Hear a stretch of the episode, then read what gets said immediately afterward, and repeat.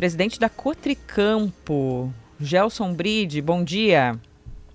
Bom dia, Giane. Bom dia a todos os ouvintes da Rádio Gaúcha. Hein? Do Estado. Bom, um oásis aqui em meio a tanto assunto árduo, assunto difícil. Vamos falar um pouquinho sobre cooperativismo com o senhor. Qual é o grande desafio hoje é, do agro aqui no Rio Grande do Sul? Há muitos anos se fala sobre a saída de jovens, a saída das pessoas do campo para estudarem nas cidades ou até saindo do Rio Grande do Sul. Esse ainda é um dos desafios? Ah, com certeza esse é, é, um dos desafios do cooperativismo, é um dos desafios de tantos outros da agricultura gaúcha, né? Do agro gaúcho.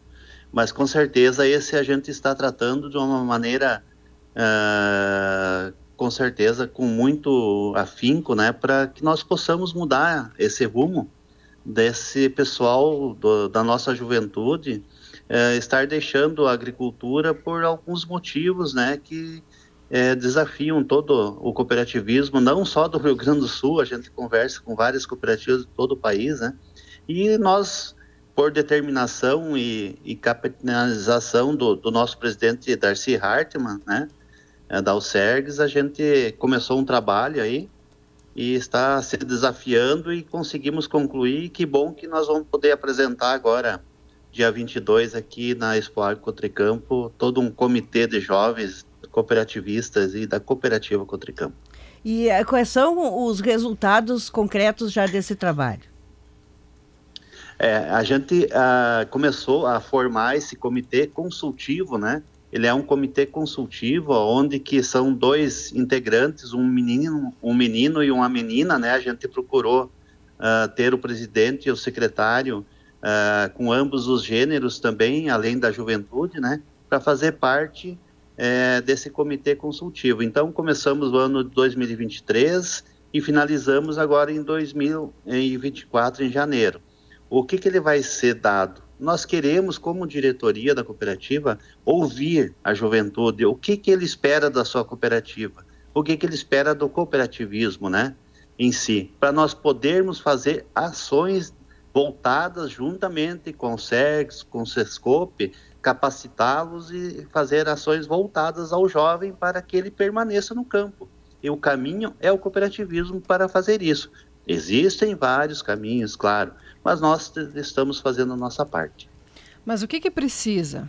O que, que vocês já sabem que precisa?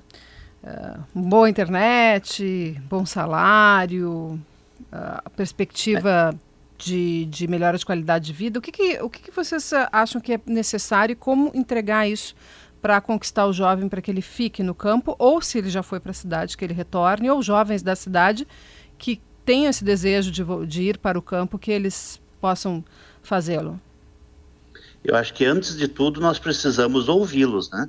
Ouvir o jovem o que, que ele quer, o que, que ele precisa. Mas alguma, alguns feedbacks já que veio para a cooperativa, é com certeza é uma estrutura de internet é, apropriada, é inteligência artificial dentro das cooperativas para que isso também possa chegar com mais naturalidade até o jovem, né? E desenvolver políticas públicas para que o jovem permaneça no, no campo, né? É, são várias políticas públicas que podem ser direcionadas à juventude rural, né? Hoje tem, claro, já existem algumas, mas nós temos que ser mais assertivos, chegar mais próximo do nosso jovem para que ele realmente permaneça e faça a sucessão familiar lá no campo. E eu sempre digo, em nossas reuniões com, com, a juventude, nós precisamos fazer a sucessão familiar lá no campo, na propriedade, mas nós precisamos também preparar o jovem para assumir as cooperativas, né? Porque nós estamos de passagem e precisamos dos jovens dentro da cooperativa, eh, nos conselhos, enfim, eh, dinamizando isso para que nós conseguimos logo, logo essa juventude estar tocando nossas cooperativas aí para cada vez torná-las mais eficientes, né, Giana? Obrigada, presidente da Cotricampo, Gelson Bride. Bom dia para o senhor. Bom dia, obrigado.